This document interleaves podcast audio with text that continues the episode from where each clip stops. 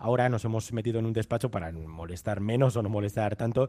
Y aquí están con nosotros Ichiar Astigarraga, que es jefa del servicio de pediatría de este hospital de Cruces, responsable de investigación oncológica pediátrica del hospital. Ichiar Caiso Egunon. Caiso Egunon. Y también con nosotros Marijose López de la Serna. Ella es la supervisora de enfermería de la unidad de oncología infantil. Marijose Egunon, muy buenos días. Buenos días. Bueno, eh, todo el mundo aquí habla maravillas de, vosotras, eh, bueno, de todo el personal en general, pero no sé si lo tenéis ya asumido. La verdad es que lo dicen, sois su familia. Bueno, sí, eh, al final, perdón, al final es que pasan muchísimas horas aquí. Entonces es, eh, nosotros somos parte de su familia, ellos son parte de nuestra familia, porque a veces es muy difícil separar el trabajo de una vez que sales por la puerta. Y al final es que eh, nos acaban contando de todo y nosotros también a ellos. sabemos los problemas que tienen la mamá, el ITT nos cuentan muchas veces cosas que no, no cuentan fuera, de, fuera del hospital. Entonces sí, somos una familia. ¿Cuántos años lleváis trabajando aquí? yo en la oncología infantil yo 33. 33. ¿Y tú, Yo dedicada al cáncer infantil desde el 90. O sea que 1990, muchos, muchos, años. Muchos, muchos años. Toda la carrera profesional prácticamente. Sí. Eh, ¿Es duro? A ver, al principio sí. Eh, yo he trabajado toda la vida en pediatría, al principio sí. Eh, yo si te cuento mi, experiencia particular, eh, tuve un crack en un momento dado que pensé dejarlo, porque al final no eres humano y es inevitable acercarte más a unos pacientes que a otros, bueno, por feeling. Y yo hice crack y decidí dejarlo. Bueno, me ayudaron y demás y fue duro, sí. ¿Es duro ahora? No, para nada. Me encanta. Me encanta, es gratificante. Antes has dicho una cosa que puede ser clave, ¿no? El momento en el que sales de aquí, sales de esta puerta, saber dejar ahí las cosas. que eso es, eso es. No sabía dejarlo, me lo llevaba todo a casa, absolutamente todo. Entonces era una mochila enorme, era como una, una losa y claro, fuera tienes familia, que también tienes que atender, hijos que tienes que... Y bueno, pues te tienen que enseñar también a, a poder separar un poco. A eso también se aprende, ¿no? Sí. Y Chiar, eh, compartes un poco este, esta sensación, ¿no? De que es duro y que hay que saber separar. Sí, es verdad que es duro porque pues damos un diagnóstico que es terrible a una edad en la que nadie espera que un hijo pueda tener un cáncer. Eh, no, muchas veces se puede transmitir esperanza, pero por desgracia otras veces no, y tenemos que ser honestos con los pacientes y con las familias. Y es verdad que es duro, eh, pero también aprendemos tanto de la vida y nos transmiten tanta energía, eh, tanta actitud positiva. Esto nos ayuda pues, a relativizar otros problemas, sabiendo y dándonos cuenta que pues cómo lo superan, cómo los niños, las, niñas son capaces de sacar energía, incluso en las circunstancias más difíciles, pues eh, para mí es muy gratificante y me encanta poder acompañar a las familias, poder acompañar a los pacientes y poder luchar juntos contra esta enfermedad que es terrible a una edad tan temprana.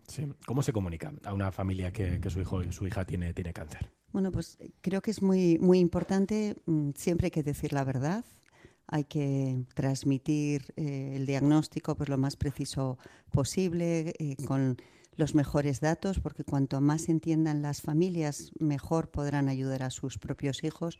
Los hijos también tienen que entender lo que les pasa y bueno, pues eso ha cambiado mucho, afortunadamente. Cada vez se puede hablar con más naturalidad del cáncer en cualquier edad, eh, ya no se engaña y eso ayuda, ayuda a luchar mejor y, siempre con, honestidad. Qué importante ponerle nombre.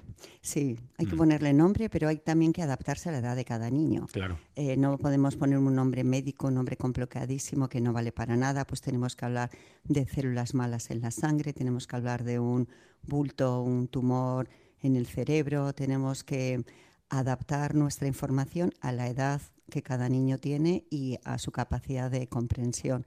Pero ellos entienden mucho más de lo que pensamos y luchan mucho mejor cuando se dan cuenta que todo el mundo es honesto con ellos, que nadie les engaña. ¿Cómo es el trato, eh, María José, con los niños, con las niñas, con las familias? ¿Cómo es el día a día? Bueno, el día a día, eh, como has dicho antes, es como una familia. Eh, desde el momento que sabemos que un niño va a ingresar para un tratamiento, hablo ya de, niños diagnosticados, ¿eh? ya sabemos sus gustos, ya sabemos, intentamos eh, colocarles, pues, bueno, le gusta, el otro día, os pongo un ejemplo, vino una niña y dice, jo, es que me gusta tal habitación, venga, pues te vamos a poner esta habitación. Al final es como si vienen entenderme cuando pongo la palabra hotel. ¿eh? es como si vienen a un hotel en el que intentamos. Ellos dicen, ellos dicen a una casa, a casa, que es más bonito. Es más bonito todavía, ¿no? Eh, en, el que intentamos que, estén lo más cómodo posible dentro de las posibilidades, evidentemente, que, tiene, que tiene el hospital. Entonces, bueno, en principio. Yo siempre digo lo mismo, eh, los niños, en este caso, em, son un poco el reflejo de los padres. Si los padres ingresan, porque cuando ingresan no ingresa el niño, ingresa el niño y la familia. Aita ama, tites, bueno, el núcleo familiar. Entonces, si el núcleo familiar cercano em, lo llevan o tienen un, ingreso, como decimos, natural, lo naturalizan dentro de lo que puede ser natural un diagnóstico y un tratamiento de un cáncer, el niño, incluso niño adolescente, más niño, el adolescente le cuesta un poco más, lo vive con naturalidad vengo a, voy a estar cuatro días eh, ingresado, voy a jugar a la Wii, no sé qué, luego me voy. Pero es un reflejo también de, la, familia. Si la familia viene, pues eso, negativa, vamos a dejar así en negativa, es muy difícil llegar hasta, hasta los niños y hasta la propia familia. Nosotros trabajamos con el niño y con el núcleo familiar. No podemos separarlos, ni debemos separarlos.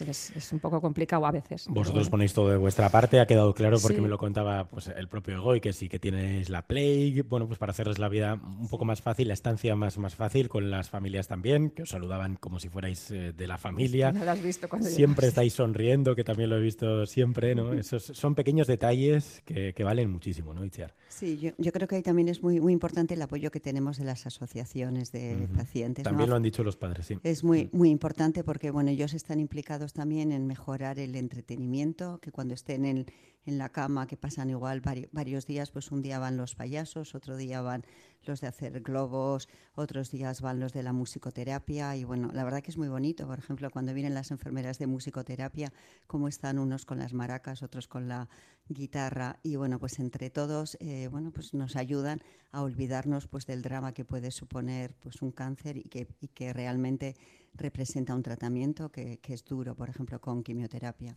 Es eh, brutal esa habla de solidaridad. Eh, Fundaciones nos decía que, por ejemplo, eh, consiguió estar con Fernando Alonso, que es su ídolo, y, le llevaron hasta él, ¿no? O incluso que un jugador del Athletic viene también a visitar a los chavales, pero no quiere que se diga su nombre, lo cual también pues me parece que es muy bonito y, y creo que también hay que, hay que decirlo. Eh, pero claro, es verdad que no todo es tan bonito. Hoy nos decía que él no ha tenido casi síntomas de la, de la quimio, pero en cambio eh, Carla sí que los tuvo duros y algunos pues tienen náuseas, vómitos, lo pasan muy mal. Y cuando un niño lo, lo está pasando muy mal, Marijose, no, no sé qué se puede hacer. Bueno, pues aparte del, evidentemente, el tratamiento que, reciba, que, lo que intentamos siempre, evidentemente, es que tenga las menos náuseas, los menos vómitos posibles, dolor cero, se intenta evidentemente a veces no se llega a conseguir al 100%. la medicina llega hasta donde llega y luego también depende de, cada niño. Eh, luego está el soporte, el soporte emocional que podemos hacer nosotros como personal de enfermería, que al llevar tantos años al final no somos psicólogos, para eso están las psicólogas evidentemente, que hacen una labor esencial y de apoyo nosotros hacemos un, trabajo de escucha. Eh, muchas veces el personal de enfermería, eh, mañana, tarde y noche, en esos momentos pasamos las habitaciones. Ya no es un trabajo de enfermería, de vías y tal, pero es de escucha, de escuchar, de, apoyar. simplemente con escuchar, apoyar, eh, parece que no, pero nos lo dicen ellos hace mucho. Y ya me he desahogado. Luego está la parte psicológica como tal, que es un apoyo fundamental y eso lo realizan ya las psicólogas que, que tenemos en, la unidad que hacen un trabajo magnífico. Nosotros hacemos la pseudopsicología. que es también muy importante. muy importante. Escucha, eh, Hay un dato que ha dado a conocer el Departamento de Salud del Gobierno Vasco con motivo de este Día Mundial del Cáncer Infantil que tiene que ver con la tasa de, superación. Eh, de recuperación y va, va subiendo poco a poco, muy poco a poco, pero Natalia Díaz, que está también con nosotros, pues es del 80%. Sí, exacto. El 80% de los menores de 15 años que padecen un cáncer se quedan libres de la enfermedad a los 5 años de tratamiento. Año tras año esta tasa, eh, la tasa de mortalidad disminuye lenta, aunque progresivamente, en todos los tipos de cáncer infantil.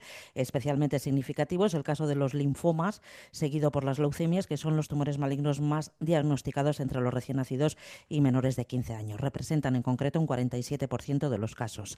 Le siguen después los tumores del sistema nervioso, el 15%, el resto, el 38% son neuroblastomas, sarcomas de tejidos blandos y tumores óseos. De media en Euskadi se detectan unos 50 casos al año, el 58% en niños, el 42% en niñas. Hablamos de una tasa de incidencia de 160 casos por millón de personas anualmente. Itziar, eh, es un dato, bueno, que ojalá pueda ser del 100% cuanto antes, ¿no? Pero 80%, pues bueno, es un dato más o menos reconfortante. Sí, son datos muy, muy importantes del estudio epidemiológico del Departamento de Salud, que pues eh, tiene un estudio concreto sobre el cáncer infantil y que lo publicó pues, eh, justo hace un año, en febrero del 2023. Las tasas de, de supervivencia es verdad que suben poquito a poco, pero también tenemos que darnos cuenta que las tasas son muy diferentes de unos tipos a otros. En algunos conseguimos casi el 100%, pero todavía tenemos algunos cánceres que son incurables, con lo cual pues nos queda mucho por investigar y desde luego nos queda eh, pues trabajar mucho para que uno de cada cinco eh, menores con cáncer no fallezca y que ninguno tenga eh, consecuencias negativas a largo plazo. Entonces nuestra lucha no es solo conseguir la curación, eso es lo más importante, pero nuestra lucha se centra también en disminuir la toxicidad a largo plazo. Eh, buscamos que los supervivientes de cáncer infantil no tengan ninguna secuela, no tengan ninguna complicación ni ningún precio a pagar por aquel cáncer que tuvieron pues a una edad muy, muy precoz. Pues de eso vamos a hablar también con nuestra siguiente invitada, porque precisamente evitar que, el cáncer vuelva a desarrollarse en edad adulta es en lo que está trabajando eh, BioVizcaya, en un proyecto pionero en Europa. En Europa. Eunate Arana es codirectora de este proyecto y está también con nosotros. Eunate, Egunon. Egunon, bye. Bueno, cuéntanos exactamente qué, qué, es lo que estáis haciendo ahora mismo, que es uno de los muchos proyectos de investigación que hay ahora mismo relacionados con el cáncer infantil. ¿eh? Hemos elegido uno, pero podrían ser muchos más. Pues sí, la verdad es que se hace un esfuerzo inmenso en investigar en el cáncer en Euskadi en general. Y uno de los problemas que tenemos en la medicina es eh, cambiar hábitos de vida. Yo creo que es fundamental, ¿no? Sabemos que la edad adulta es complicado o es difícil. Todos tenemos eh, amigos, familiares que fuman y lo difícil que es dejar, ¿no? Entonces sabemos que la prevención primaria es fundamental y la edad infantil es crítica. ¿no? Si no empezamos con hábitos tóxicos desde chiquitines, pues la prevención es mucho más fácil. No, no necesitamos cambiar hábitos de vida. Y eso es lo que pretende el proyecto Sunrise. Es un proyecto internacional, la cooperación internacional es fundamental, aprender de otros y que otros aprendan de lo que nosotros hacemos, eso trata el proyecto. Y lo que pretendemos es generar conciencia, generar conciencia en los niños desde chiquitines, en los adolescentes, ¿no? que es una edad crítica, para que no cojan esos hábitos de vida, esos hábitos de vida que previenen el cáncer y otras enfermedades prevenibles, ¿no? O sea, hay factores que no podemos cambiar, la genética, bueno, pues eh, se está investigando en ello, pero no se puede, pero otras cosas sí que se pueden incidir. ¿Y cuáles podemos cambiar? Porque mm, esa toxicidad, ¿a qué os referís exactamente? Pues sabemos que hay cinco factores de riesgo fundamentales que son los que producen la mayoría de las enfermedades prevenibles, ¿no? El cáncer y otras como pues, la diabetes, las enfermedades cardiovasculares, que son el tabaco, el alcohol, la dieta, el ejercicio y la contaminación ambiental. Entonces, los cuatro primeros claramente es donde tenemos que trabajar eh, codo a codo, en equipo, eh, para esa prevención primaria. Esa prevención y después lo que decíamos también, ¿no? Cuando un eh, niño supera la enfermedad, que no vuelva a recaer, porque es verdad que el cáncer es así. Por desgracia, muchas veces se dice que un paciente oncológico lo va a ser toda la vida. ¿Qué pasa con los niños?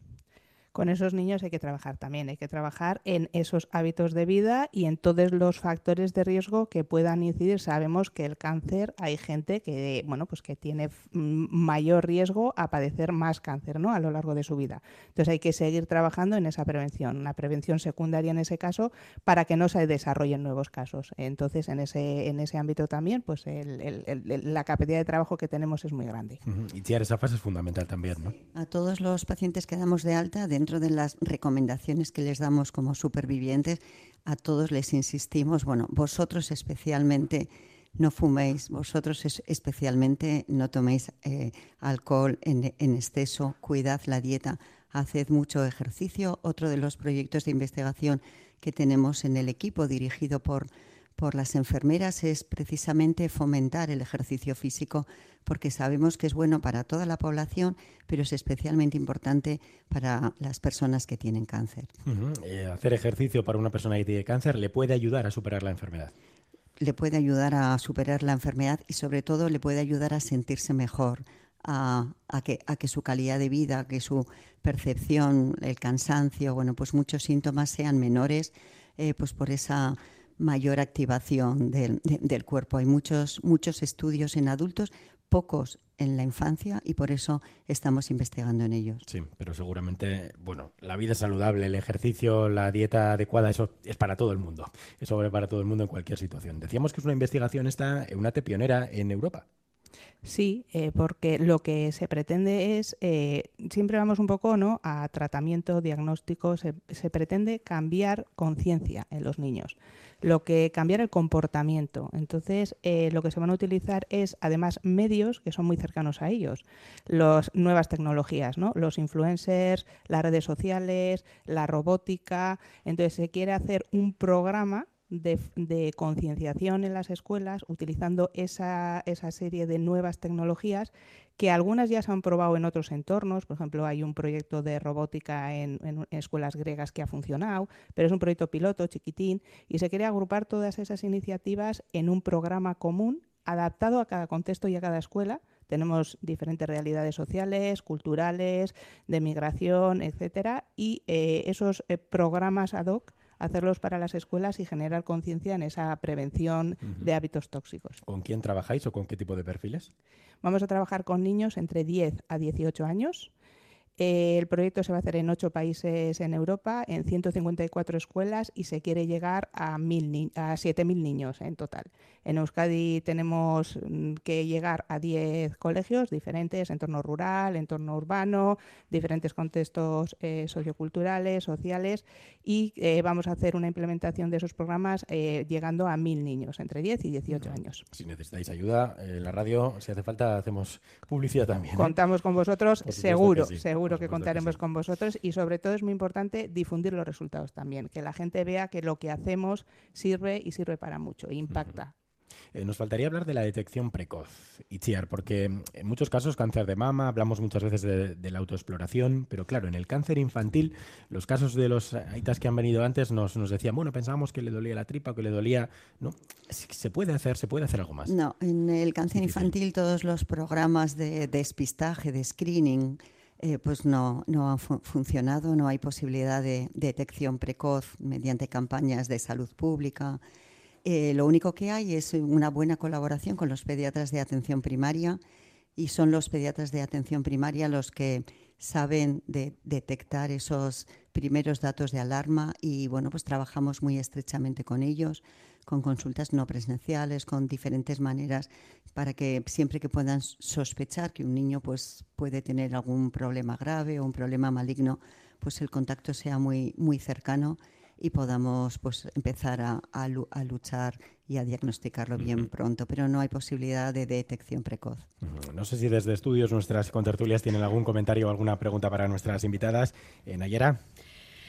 Estábamos escuchando pues atentamente todos los testimonios ¿no? a lo largo de la mañana. Yo te voy a reconocer que, me has emocionado, ¿no? sobre todo entrevistando a, esa gran familia, ¿no? desde lo que es el núcleo familiar de los menores afectados como de los profesionales en todos los ámbitos que les atienden. No solo les tratan la enfermedad, sino les atienden esas necesidades emocionales y, personales. Y, la verdad que pregunta ninguna, sino eh, agradecimiento a su profesionalidad, a su trato y, la verdad es que es una alegría saber que si tenemos un problema podemos contar con, ellas.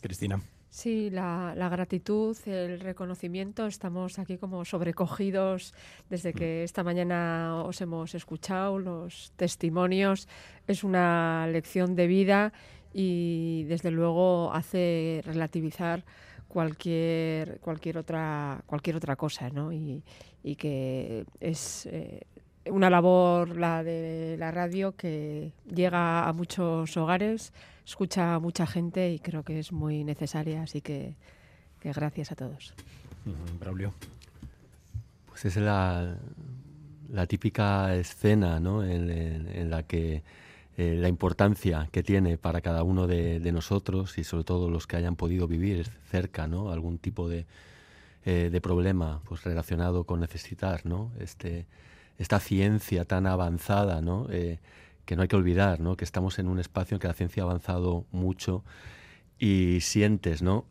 Que más allá de los lazos familiares te encuentras con la ciencia humanizada que habéis explicado muy bien toda esta mañana y es una, bueno, pues yo creo que es eh, algo que, bueno, pues que te, da, te hace sentir ¿no? que estás en una comunidad que, eh, que cree ¿no? en, este, en estos cuidados y, que cree que a través de la ciencia pues, eh, pues se puede ¿no? también solucionar problemas de esta magnitud ¿no? del que estamos hablando esta mañana. Sin duda, y a veces además poniéndoles eh, cara y hablando con ellos testimonios es como nos damos cuenta, ¿no? A veces los, los, datos, las cifras están muy bien, pero así nos damos cuenta de estas, de estas enormes realidades. Y como bien decía Cristina, además, luego todo lo demás, lo que solemos comentar en estos diálogos, de repente pasa a un quinto plano, a un sexto plano y, uno se da cuenta de lo que de verdad importa, ¿no? No sé si queréis decir algo antes de despedir para que nos vayáis sin, con algo en la en la punta de la lengua que tenías algo así. Bueno, yo, yo creo que es muy importante lo que han hablado de ciencia humanizada, ¿no?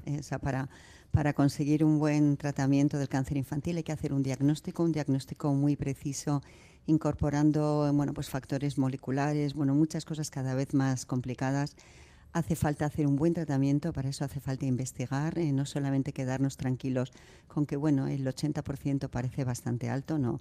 Tenemos que avanzar para conseguir mejores tasas de supervivencia, pero sobre todo tenemos que luchar para que los supervivientes, especialmente en la infancia, que les quedan tantos años, puedan tener una buena calidad de vida.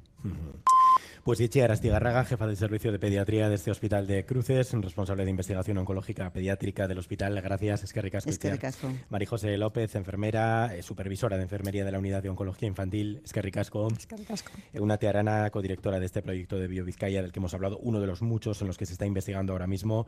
Eh, nos aquí de hecha, es que ricasco. Es que ricasco. gracias también, por supuesto, a Carlos, a Egoy, a Ada, a Carla, que han estado con nosotros antes, a esas familias a las que desde aquí les deseamos lo, lo mejor absolutamente y que toquen muy, muy pronto esa esa campana. Y gracias también a nuestra compañera Ainhoa Furundarena, que ha estado en la producción. Eh, de momento aquí lo dejamos.